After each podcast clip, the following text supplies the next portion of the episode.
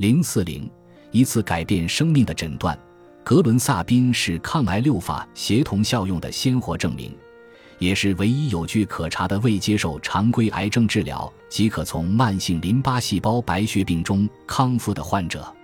九十一年秋天，格伦二十八岁，健康活跃，新婚燕尔，但在年度体检中被诊断为一种血液肿瘤，不可治愈，但能够存活。以抗癌方式养育孩子。艾里森和我有三个未成年的孩子，我们一直努力向孩子们灌输抗癌生活的总体原则，主要靠身教。父母大多知道，要想让某个理念真正深入其心，以身作则是唯一的方法。照我说的去做，不要看我做什么就做什么，极少管用。艾里森将他的授课内容搬回家中，尝试了很多方法，将健康的生活方式融入日常生活。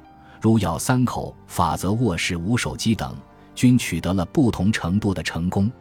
从父母的角度看，我们一直在尝试，这才是重要的。我们不会因为某种方法失败，或我们的努力被其他家长破坏，或孩子们耍滑头按自己的想法来而感到失败气馁。我们努力坚持到底，鼓励他们做出健康的选择，我们自己也会做出这些选择。这样，我们就在示范抗癌行为，也能够以父母的身份保持足够警惕，关注当前，且安然面对下一个挑战。所以，我们应当为孩子做好榜样，示范如何做到癌症预防，向他们解释为什么你自己选择这些食物，并且持之以恒地食用这些食物。你要备足全家食用的量，每个人都要戒掉糖和垃圾食品。告诉他们。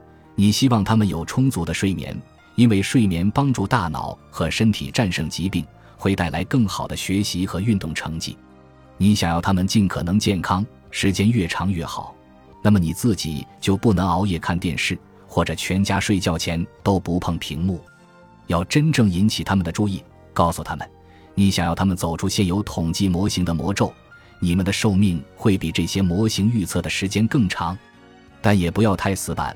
注意帮助他们在自己的选择和感受之间建立联系，他们可能有一些惊人的智慧可以分享。记住，生命本不完美，我们自己不完美，我们的孩子也不完美。确诊白血病时，格伦的脾脏已经被肿胀到正常大小的四倍，肚皮明显被撑起来了。脾脏病的这么严重，值得摘除。除此之外。当时适用于格伦的其他标准医学治疗方案只有骨髓移植。如果接受这种方案，他就要忍受化疗的痛苦，杀死骨髓中的癌细胞，然后再移植他人捐献的骨髓，希望这个骨髓能够融入他自己的身体。这种治疗方案不仅疼痛难忍，而且之前接受这种方案的病人有百分之二十的比例会死亡。在格伦看来。这无异于医学版的俄罗斯轮盘赌博。他放弃了这个方案。他还有什么其他选择吗？他的医生说：“再等等看。”格伦遵照医生的意见，但有一点显著的区别：他并非被动等待，而是开始自学相关知识。他勤于学习，了解了病情的生物学原理，并且还学习了可以改变哪些生活方式，以使癌症尽量处于消极不发作的状态。同时改善自己的身体状况，他将此称作积极观察，并解释说：“我的目标是尽己所能成为一个最健康的癌症病人。”他立即行动，改变饮食，喝清洁的水，吃膳食补充剂，调整工作生活节奏以减轻压力，增加每日运动量，因为他知道体育锻炼可以改善心理和情绪，增加幸福感。我做的体育运动是放松式的，比如游泳和走路。这样可以释放压力，让我心平气和。他对我这么说道。他还开始关注深度的修复健康的睡眠。他的妻子给予他关爱和支持，这帮助他克服了确诊慢性疾病后自然产生的恐惧和焦虑。在他走向自己的抗癌生活道路时，他的妻子帮助他保持镇定。确诊之后的十二年里，格伦的癌症一直可控，尽管检查时仍能看到。但并未扩散，所以他的医生鼓励他，不管之前做了哪些努力，仍要坚持做下去。但是，二零零三年，病情急性发作，出现持续低烧、夜间出汗、严重贫血等症状。用他自己的话说，他的血细胞技术绝对一塌糊涂。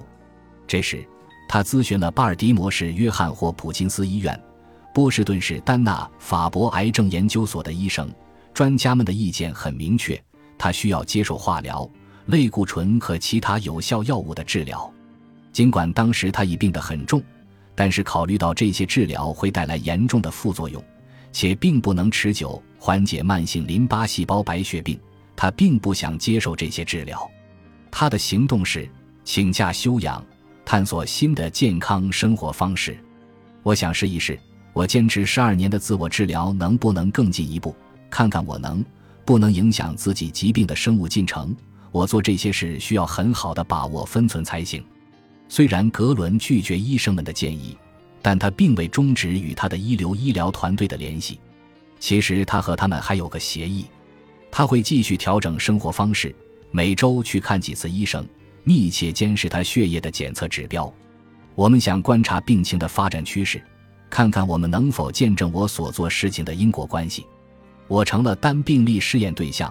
具体到我的情况，这是对一个患者过往几十年的非正式研究。